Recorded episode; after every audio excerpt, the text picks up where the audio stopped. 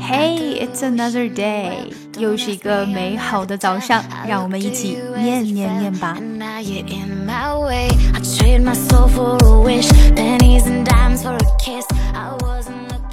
我们今天先来慢速的一遍。At the dawn of the 21st century, the position of the United States in world affairs has no equivalent in history. 下来正常或者稍微快一点的速度。 At the dawn of the 21st century, the position of the United States in world affairs has no equivalent in history. 想要看文本信息，请关注我们的公众号 ES English，并输入晨读。